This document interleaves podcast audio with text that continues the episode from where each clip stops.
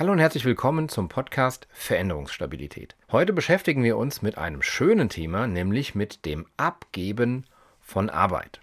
Wir schauen uns an, warum Delegieren so gerne schief geht und wie wir uns dann selbst in den Fuß schießen, weil wir uns selber immer mehr aufladen und wir es nicht mehr hinkriegen, Arbeit auch abzugeben, worunter alle Beteiligten leiden, angefangen bei unserer Familie über uns und unsere Mitarbeiter. Und am Ende der Episode seid ihr hoffentlich um ein paar konkrete Schritte reicher, wie ihr Arbeit loswerden könntet. Zuerst eine kleine Vorstellung. Mein Name ist Holger Heinze, ich bin Partner der O'Donovan Consulting AG. Wir sind eine kleine, feine Unternehmensberatung, die sich damit beschäftigt, wie man richtig Welle macht in Unternehmen und Organisationen. Das bedeutet, manchmal dümpeln Organisationen so vor sich hin, dann brauchen sie ein bisschen mehr Seegang und manchmal sind sie in äh, zu wildem Seegang und brauchen ein bisschen Ruhe und einen Lotsen, der ihnen dabei hilft. Das machen wir seit einigen Jahren und dabei haben wir ein Modell gefunden, mit dem wir arbeiten, das quasi die ganzen Erfahrungen dieser Jahre zusammenfasst unter der Frage, was muss denn so ein Unternehmen eigentlich können heutzutage, damit es äh, gesund und erfolgreich arbeiten kann. Und das sind sechs Themenbereiche oder sechs Skillbereiche.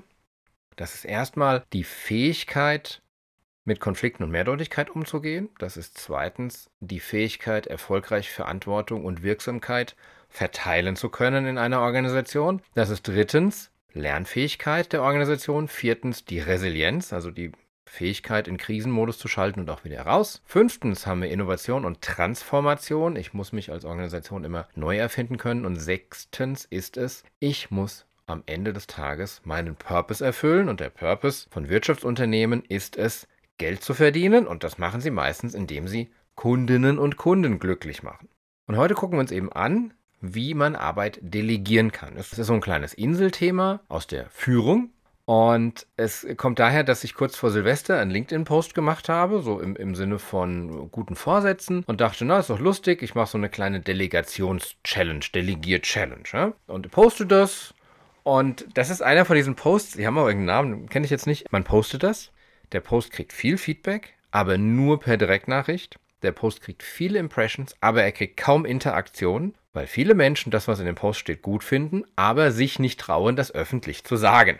Also bei diesem Post ging es ums gute Delegieren und ich bekomme dann, äh, bekomme dann ganz viel Feedback, in dem drin steht, oh, ich wünschte, ich könnte es meinem Chef schicken oder da müsste ich eigentlich meinen Chef verlinken. Ich sage, ja, mach doch, aber man traut sich nicht. Weil der Chef, der kann nicht delegieren. Ne? Eure Mitarbeiter, geht mal davon aus, eure Mitarbeiter sind der Meinung, ihr könnt nicht delegieren. Ne? Und was sagen die dann über euch in meinen ähm, Direktnachrichten? Die sagen, ja, ständig jammert der rum, der hat so viel zu tun und es geht auch alles wirklich über seinen Schreibtisch und teilweise müssen wir wochenlang auf ganz einfache Sachen warten, weil der so verstopft ist und weil er es einfach nicht auf die Reihe kriegt, mal Arbeit abzugeben und hin und wieder versucht er das auch, die Arbeit oder die Verantwortlichkeit mal abzugeben, aber das geht dann immer schief, meistens mit Ansage, nimmt jetzt auch keiner mehr so richtig ernst, wenn er das probiert, weil wir wissen ja, am Ende geht es schief und es ist ja dann immer nur noch so ein Beweis, dass er unersetzlich ist und dass ohne ihn hier nichts geht. Das ist das Problem. Und genau das gucken wir uns heute an, weil es ist einfach ein existenzieller Skill für Veränderungsstabilität, dass ich innerhalb einer Organisation Verantwortlichkeiten effizient übertragen kann. Kopfmonopole sind Gift für Veränderungsstabilität, für Resilienz. Und wir reden jetzt von verlässlichen, stabilen und guten Übergaben von Verantwortlichkeiten. Eben nicht mal ebenso auf Zuruf. Und ganz nebenbei, das sieht jetzt vielleicht aus wie Mikromanagement, was wir hier versuchen zu lösen, das ist es gar nicht. Ne? Bei Mikromanagement ist es so, ich traue dem anderen nicht einen guten Job zu machen und deswegen habe ich da die Hand drauf. Das ist manchmal sogar angemessen, aber das ist Mikromanagement. Das Problem, was ich hier habe, ist, dass ich grundsätzlich dem anderen ja schon zutraue, dass er den Job macht, aber ich übergebe so schlecht, dass er gar keine faire Chance hat, einen guten Job zu machen und damit begebe ich mich in so eine selbsterfüllende Prophezeiung, dass ich halt selber leider scheider. Und jetzt gucken wir uns mal an, wie man das besser machen kann.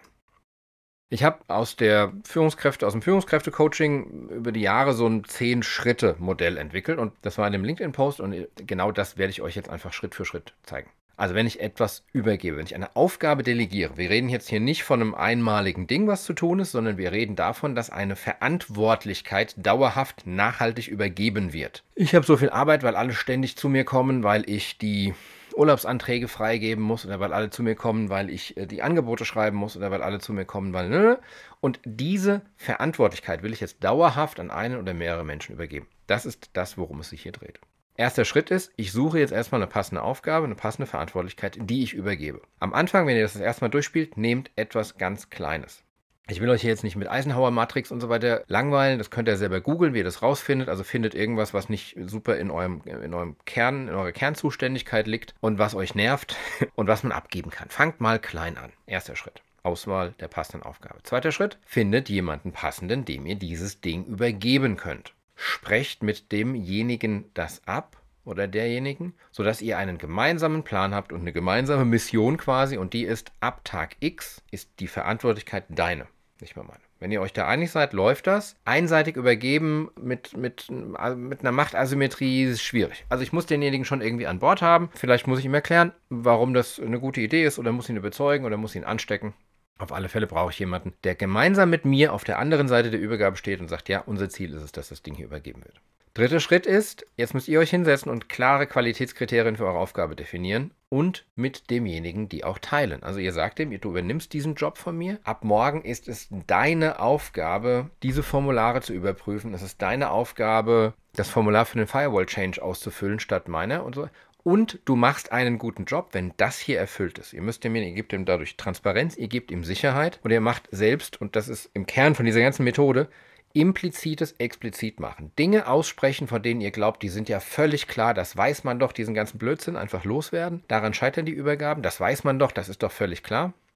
Und ich, äh, kleiner Exkurs, weil er jetzt auch gerade neuer war und so weiter. Ich nenne das immer das Raclette-Problem. Wir haben vor ein paar Jahren mal mit Freunden äh, Raclette gemacht, mit denen wir vorher noch nicht Raclette gemacht haben. Und äh, in der Einladung, äh, ne, in der WhatsApp-Gruppe vorher geschrieben, so, wie machen wir denn Raclette? Und relativ schnell waren wir uns einig, wir machen ganz normal Raclette. Und es stellte sich, es war ein Riesenchaos, weil es stellte sich heraus, dass in der einen Familie ein ganz normales Raclette ein Raclette ist, wo man Pellkartoffeln oben drauf stehen hat. In der zweiten Familie ein ganz normales Raclette ist ein Raclette, wo man Fleisch oben drauf grillt. Und in der dritten Familie ein ganz normales Raclette ein Raclette ist, wo man am Ende mit Pfannkuchenteig in den Raclette-Pfännchen Nachtisch macht. Und alle beteiligten Parteien waren der Meinung, dass ihre Art Raclette zu machen die völlig normale ist und zwar so normal, dass man gar nicht drüber reden muss. Das ist das Problem. Ne? Denkt an dieses Raclette-Beispiel. Wir müssen hier ganz viel explizit machen. Also, Schritt 1 war, gute Ausgabe auswählen. Schritt 2, jemanden finden, der sie übernehmen will und der mit mir auch den Plan teilt. Schritt 3, klare Qualitätskriterien. Was ist ein guter Job? Wann hat derjenige die Verantwortung gut ausgefüllt? Vierter Schritt ist, ich muss gucken, hat derjenige die Befugnisse, die er braucht, zu tun. Also der muss befugt sein, Dinge zu tun. Der muss die richtigen Schlüssel haben, in, in echt oder im übertragenen Sinne. Und er muss in der Lage sein, Entscheidungen zu treffen. Und ich muss gucken, hat er diese Befugnisse, die ich habe, wegen denen ich Dinge tun kann. Ihr glaubt nicht, wie viele von diesen Übergaben daran scheitern, dass eine Führungskraft jemand anderem das übergibt und, die, und dieser Mensch kann das gar nicht tun, weil er gar nicht die Befugnisse hat, es zu tun. Der fünfte Schritt ist, einen Trainingsplan gemeinsam zu erstellen. Also nicht hinzugehen und zu sagen, ja, du machst das ja, das ist ja klar, du bist ja Informatiker, du kannst es ja, auch das ist Quatsch, sondern ganz klar zu sagen, okay, ich trainiere dich darin. Ne? Ein Klassiker wäre Phase 1, ich mache das und du guckst mir dabei zu. Phase 2, wir machen es gemeinsam. Phase 3, du machst es alleine und ich gucke dir dabei zu. Und Phase 4 ist, ich bin nicht mal mehr im Raum, aber du hast immer noch Zugriff und kannst mich fragen. Das wäre so ein klassischer Vier-Phasen-Trainingsplan für so eine Übergabe. Sechster Schritt ist, ich mache einen Zeitplan und einen Übergabeplan. Den bespreche ich mit demjenigen. Wir einigen uns auf den. Und dann kommt direkt der siebte Schritt. Ich engagiere, engagiere ist Quatsch, ich binde ein die Betroffenen, die Stakeholder, die Konsumenten, die Kunden, die ich habe. Ja, also wenn ich sage, äh, Leute, bis, bis hierhin war das immer so, wenn ihr einen Firewall-Change hattet, dann seid ihr zu mir gekommen und ab jetzt kommt ihr, äh, geht ihr zu Paula, dann muss ich halt auch mit denen drüber reden und sagen, ihr, euch klar, ne, ab nächsten Monat ist das die Paula, das wird so und so laufen, was braucht ihr, habt ihr Fragen, damit das völlig klar ist, weil ich muss das sehr, sehr öffentlich und formell machen, weil ich möchte ja nicht mehr angesprochen werden für die Sache, sondern ich möchte, dass die neue Stelle angesprochen wird dafür. Der achte Schritt ist, ich habe einen Übergabetag. Es muss ganz klar sein und der muss als formeller, sichtbarer Schritt zelebriert sein. Und wenn das eine E-Mail ist, die ihr rumschreibt und sagt, hey Leute, ab heute ist die Paula am Drücker oder macht irgendwas Lustiges draus, ja, macht irgendwie hier, meine kleine Tochter hatte jetzt bei unserem Weihnachtsbaum die Idee, äh, Mama und Papa haben eine Schleife gehalten und sie hat die Schleife durchgeschnitten, so wie das der Bürgermeister bei Paw Patrol immer macht. Macht irgend sowas draus, aber irgendeine Geste, irgendeinen formellen Schritt, der, der den, den Übergang klar macht. Sagt, das ist alte Welt, da habe ich es gemacht, neue Welt, jetzt macht die Paula. Der neunte Schritt ist, ihr müsst jetzt den Menschen, der das von euch übernommen hat, verlässlich unterstützen und supporten. Und zwar so, dass derjenige den Job machen kann. Also nicht supporten im Sinne von, aber ja klar, dass du es nicht hinkriegst, gib her, ich mach's. Das ist kein Support. Ja, das ist hinterhältig. Und damit schießt ihr euch selbst in den Fuß. Weil wenn ihr das tut, bringt ihr dem anderen bei, dass er nicht gut genug ist und dass er es nicht kann. Ihr bringt der Welt bei, dass nur ihr diejenigen seid. Das ist vielleicht, dass nur ihr diejenigen seid, die das können. Das ist vielleicht kurzfristig fürs Ego schön. Aber für unsere Zielsetzung der nachhaltigen Übergabe von der Verantwortlichkeit ist es blöd. Ist es offensichtlich Gift. Also, unterstützt denjenigen und zwar unterstützt ihn, wenn jemand kommt von, und das wird am Anfang immer so sein, die alten Kunden, die auf euch geeicht sind, die auf euch konditioniert sind, kommen zu euch und sagen, ich habe das mit der Paula probiert, das ging bei dir aber immer schneller und so weiter. Und dann geht ihr eben hin und sagt, okay, kein Problem, ich rede mit der Paula, ich sorge da dafür, aber ihr müsst ganz konsequent klar machen, der Weg führt über die neue Stelle und nicht über euch. Und der zehnte Schritt ist, Lernen sicherstellen. Man muss nach, ne, ich habe jetzt mal reingeschrieben, drei, sechs, zwölf Monaten, da muss man für die verschiedenen Themen verschiedene Taktungen finden, eine, eine Retro machen, gucken, wie läuft es denn, was lief gut, was lief nicht so gut, was können wir verbessern, bis das nicht mehr nötig ist.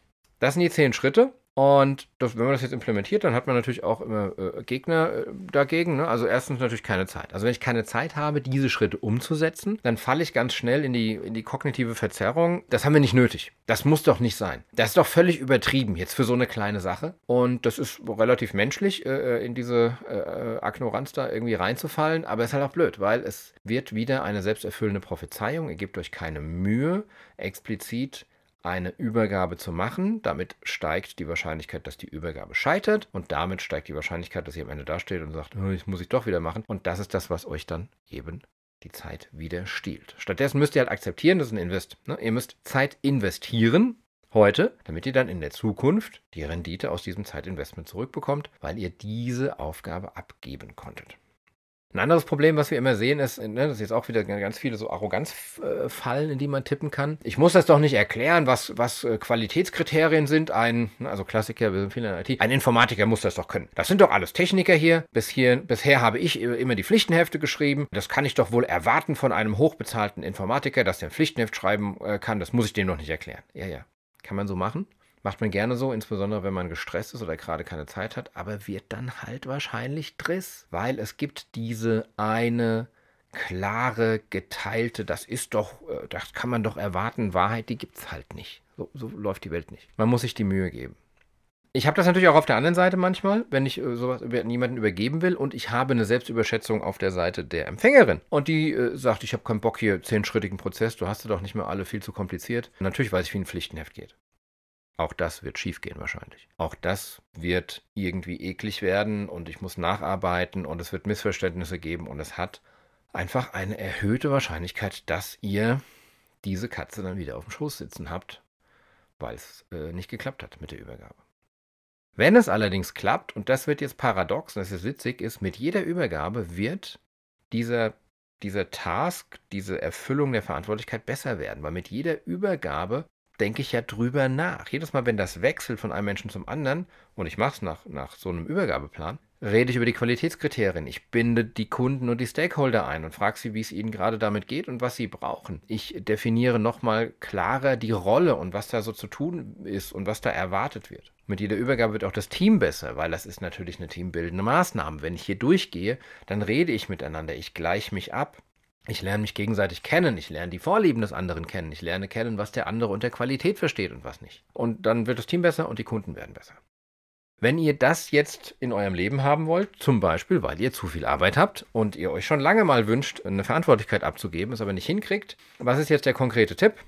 Sucht euch einen ganz, ganz kleinen Task. Irgendwas Schönes, Kleines, Knuddeliges, das ihr einmal nehmen könnt, um, äh, also als Experiment, um das durchzuspielen. Ne? Nehmt das, kreiert ein Erfolgserlebnis für euch und für jemand anderen, spielt es auch ganz offen, geht hin und sagt, pass auf, Paula, ich ähm, habe hier so ein neues Ding, das will ich mal ausprobieren.